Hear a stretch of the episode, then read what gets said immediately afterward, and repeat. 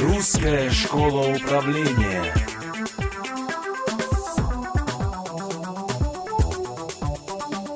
Прошлыми методами мы оперативненько смогли посмотреть, что у нас происходит с ассортиментом, наметить э, планы по его улучшению. Вот, допустим, мы это все улучшили, у нас все работает хорошо. Можно ли сделать что-нибудь еще, чтобы было еще лучше? Можно. Для этого нам нужно смотреть не по двум показателям, а по большему количеству. Какие мы показатели здесь будем использовать? Коэффициент по прибыли. Опять же, оговорюсь, мы будем с вами рассчитывать относительные показатели для того, чтобы можно было сравнивать между собой разные товары. Коэффициент по прибыли того или иного товара рассчитывается исходя из э, значения прибыли фактической за какой-то период, делить на прибыль эталонную. Что такое прибыль эталонная? Ее, ну, это наша некая мерила успешности товара по прибыли. Мы ее можем ввести двумя способами. Первый – экспертный, то есть мы ставим тот, то значение прибыли, которое мы, в принципе, ожидаем. Если мы смотрим по всем товарам, вот, мы можем всем одинаковый задать коэффициент э, вот этой эталонной прибыль, либо своей группе свою эталонную прибыль. Ну, рассчитываем, например, что у нас будет прибыль там от той же группы сотовых телефонов, которые мы хотим ввести. Вот, вот такая. Мы ее вводим, ну, с каждого там телефона. Вводим и по результату там продаж считаем. Вот мы получаем коэффициент по прибыли. Это первый способ э, задачи эталонной прибыли экспертным путем. Второй, эталонная прибыль берется э, лучший показатель из всех рассматриваемых товаров. Приведенный принцип, так называемый.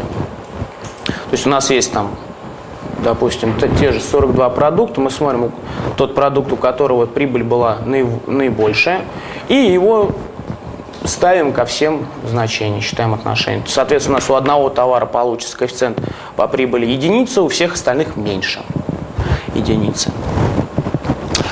Так, сейчас мы к коэффициенту оборота придем. Коэффициент продаж. То же самое. Число продаж фактическое, поделенное на число продаж эталонное.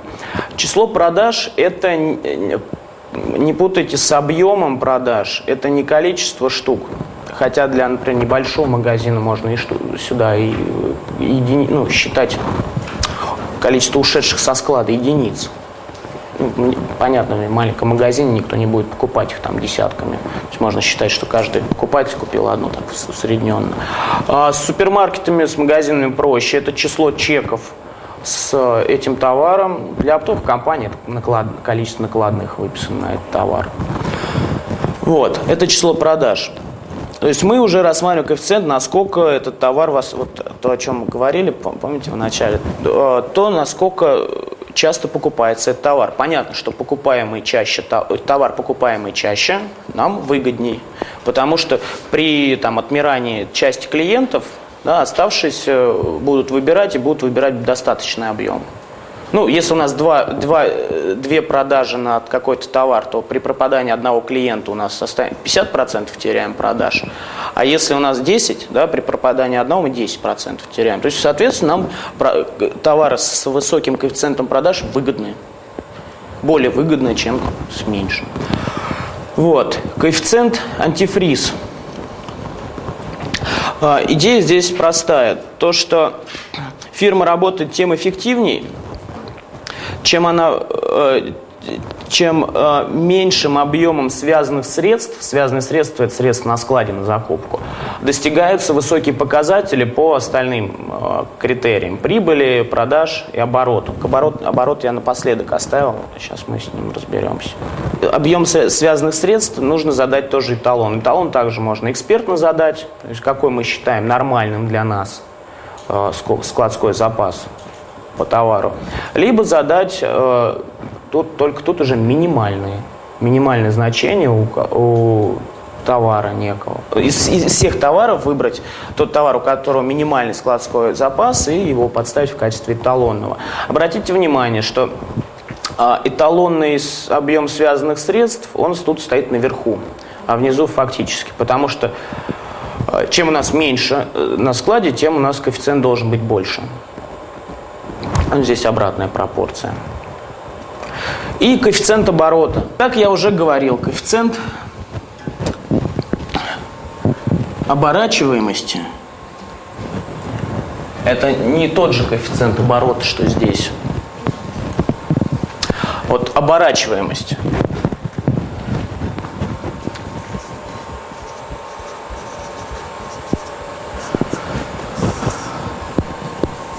равно объем э,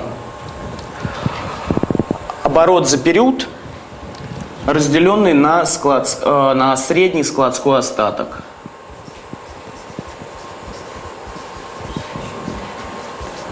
Средний остаток за период. Мы, когда мы говорим про коэффициенты, мы говорим, что коэффициент у нас за некий период. Ну, в качестве примера Допустим, у нас э, с вами э, за месяц продалось тысячи единиц некой продукции. Она равномерно приходила ежедневно, равномерно приходила, закупалась на склад и ежедневно же улетала. Вот. Соответственно, коэффициент оборачиваемости у нас будет... Знаете, можно считать в деньгах, можно в штуках, потому что, опять же, тут деление. Оборот в штуках, либо в деньгах. Соответственно, если в штуках, то здесь складской остаток средний в штуках, если в деньгах, то и средний складской остаток в деньгах, ну, чтобы единицы совпадали. Допустим, у нас продается тысяча штук в течение месяца. А, ежедневно закупается, ежедневно продается, равномерно. В начале был ноль. Соответственно, тысяча на 30, на 30 дней, там 33 в периоде получается. Получаем 30 оборотов, что соответствует абсолютно логике. Что у нас э, мы каждый день закупаем, каждый день продаем, и вот э, этот товар у нас за месяц, за рассматриваемый период, 30 раз э, деньги вкладываются, возвращаются, вкладываются, возвращаются. Если бы у нас на складе до начала закупок и продаж лежало бы еще штук 200, да, тогда бы у нас 1200 делилось бы на 30 дней, и уже здесь бы было по-другому. Все равно у нас продалось 1000, на складе было 1200, поэтому средний складской остаток, бам-бам-бам, 40. 1200 на, на 30 дней это 40. Коэффициент, ну, оборот бы у нас стал бы меньше. Соответственно, 25. Этот коэффициент а, показывает эффективность взаимодействия и продаж, и закупок. Насколько у вас закупки соответствуют продаже. Значит, по оборачиваемости мы будем сравнивать тоже товары. Также задается оборачиваемость, факт, ну, берется фактическая оборачиваемость и делится на заданную оборачиваемость эталонную. Она также берется либо экспертно, который мы считаем приемлемой для нас, для нашей формы торговли, ну, допустим, раз, ну, раз в неделю, то есть 4 обороты за месяц. Опять же, мы все коэффициенты берем за некий период. А, если мы считаем, что для нас 4 оборота в месяц хорошо, то представляем для всех товаров 4 в качестве эталона. Плохо оборачиваемость которой гораздо больше, чем э, срок поставки. То есть, допустим, если у вас срок поставки месяц, то у вас в месяц должен быть один оборот. Если меньше одного оборота в месяц, значит у вас товар продается закупленный за месяц, не за месяц, а за больший период. Если у вас коэффициент оборачиваемости 0,5, то у вас товар закупленный на месяц продается 2 месяца. Если вы закупаете товар раз в неделю, то 4 раза в месяц оборот для вас это хорошо. Как минимум 4. Соответственно, если вы смотрите не за период месяца, а за период недели, и вы закупаете каждую неделю, да, то у вас в неделю для товара, который вы закупаете раз в неделю, должен быть один оборот. Вот. Если меньше, то значит вы закупаете на неделю, а продается больше. А показывает соотношение эффективности работы продажи и закупок. Вот, поэтому важный показатель, так же как и количество продаж. Понятно, что товар, который оборачиваем, нам более оборачиваем, нам более выгоден. По одной простой причине. Мы быстрее деньги возвращаем вложенные в него деньги. И не создаем висяки на складе. Вот эти четыре показателя мы и берем за основу и говорим, что если у нас по четырем вот этим показателям товар хороший, значит он у нас хороший, точно хороший. Значит, А, каждый показатель у нас, э, давайте тоже представим, что он процентный, то есть э, мысленно приписали здесь умножить на 100%.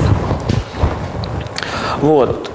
Э, и смотрим, значит, как мы будем оценивать результативность по показателю. Результат хороший, если показатель больше 70%.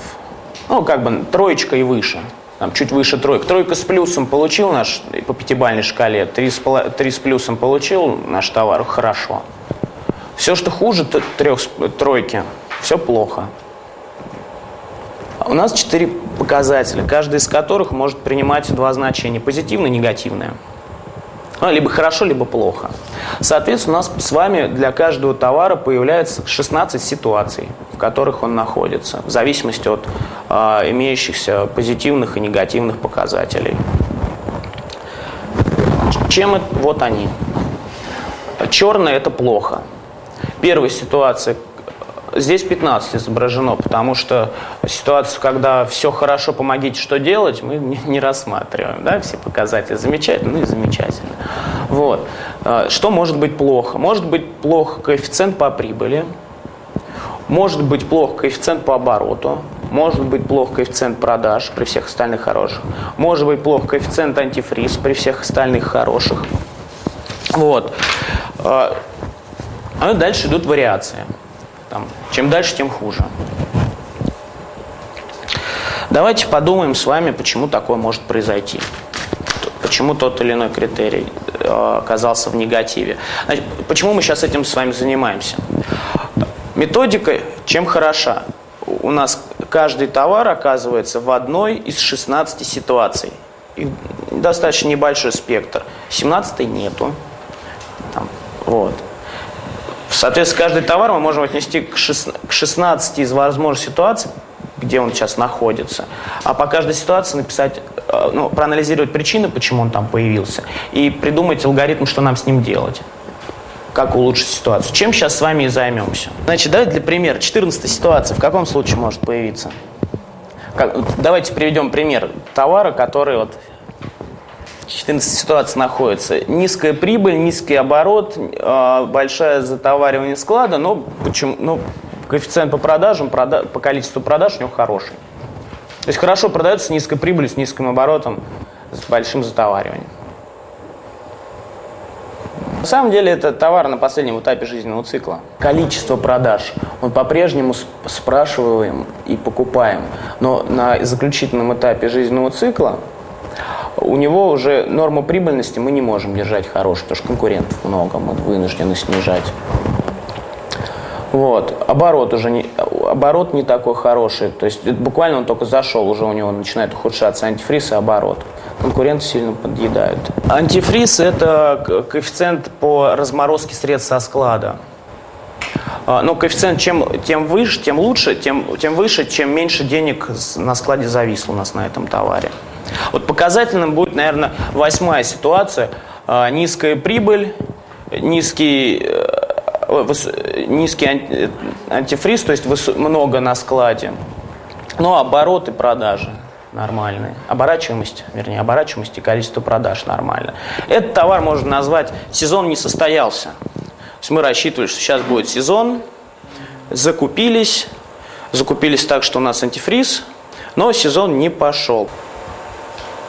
И по прибыльности он у нас не состоялся, потому что мы его вынуждены сейчас распродавать со скидкой. Вот этот товар сезон не состоялся. Самое лучшее это вот нулевая, когда все четыре беленькие квадратик, то есть все хорошо. Вот. М? Так бывает там всегда. Очень редко. И, и уж точно не со всем ассортиментом.